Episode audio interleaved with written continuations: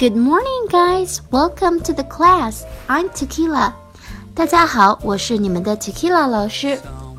今天我们晨读要讲的内容是如何谈论别人。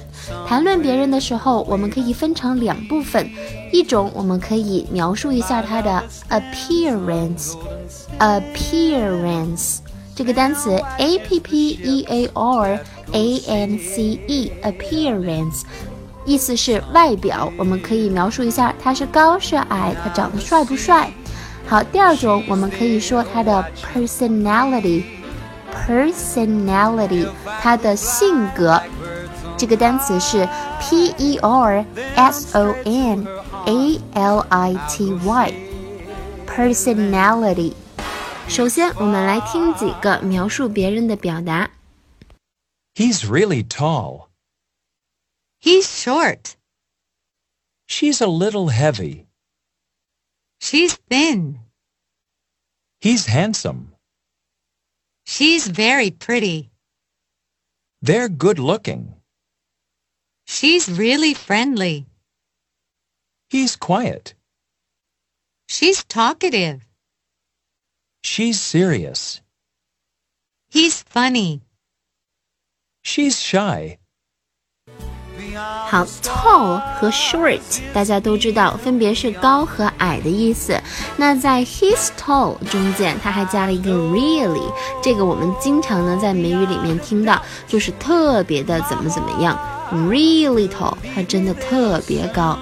你可以描述别人，他真的好瘦，超瘦，she's really thin，都可以用 really。下面他说 she's a little heavy，她有一点点体重比较重，那实际上说她有一点点胖的意思。但是我们注意了，我们所熟知的那个单词 fat 来描述别人是非常不礼貌的，所以你描述她有一点点小胖，你可以说她 she's a little heavy，但是不要说 she's fat。好，下一个 she's thin，thin 就是瘦的意思。接着是高颜值家族的表达方法 ，He's handsome，他很帅；She's very pretty，她很漂亮；They are good looking，他们长得很好看。Good 好，looking 看就是好看的意思，good looking。下面 She's really friendly，她非常非常的友好。He's quiet，他很安静。She's talkative。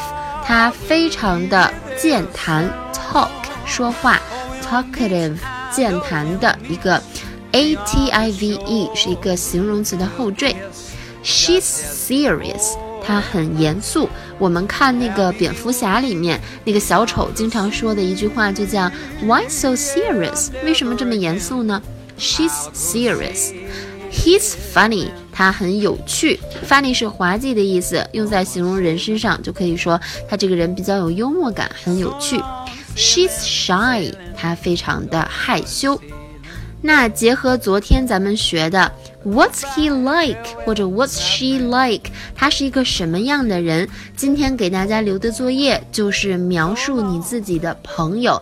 你可以说 He's really tall and she's really good looking。都可以，来分别按照两个部分，一个是它的 appearance，它的外表，还有一个是它的 personality，它的性格，分为这两部分，把你的朋友向我们描述清楚。最后，我再完整的放一下这些表达，大家注意听一下，可以练习。那今天的早读就到这里，Thank you guys for listening. Have a great day. He's really tall. He's short. She's a little heavy. She's thin. He's handsome. She's very pretty. They're good looking. She's really friendly. He's quiet. She's talkative. She's serious. He's funny.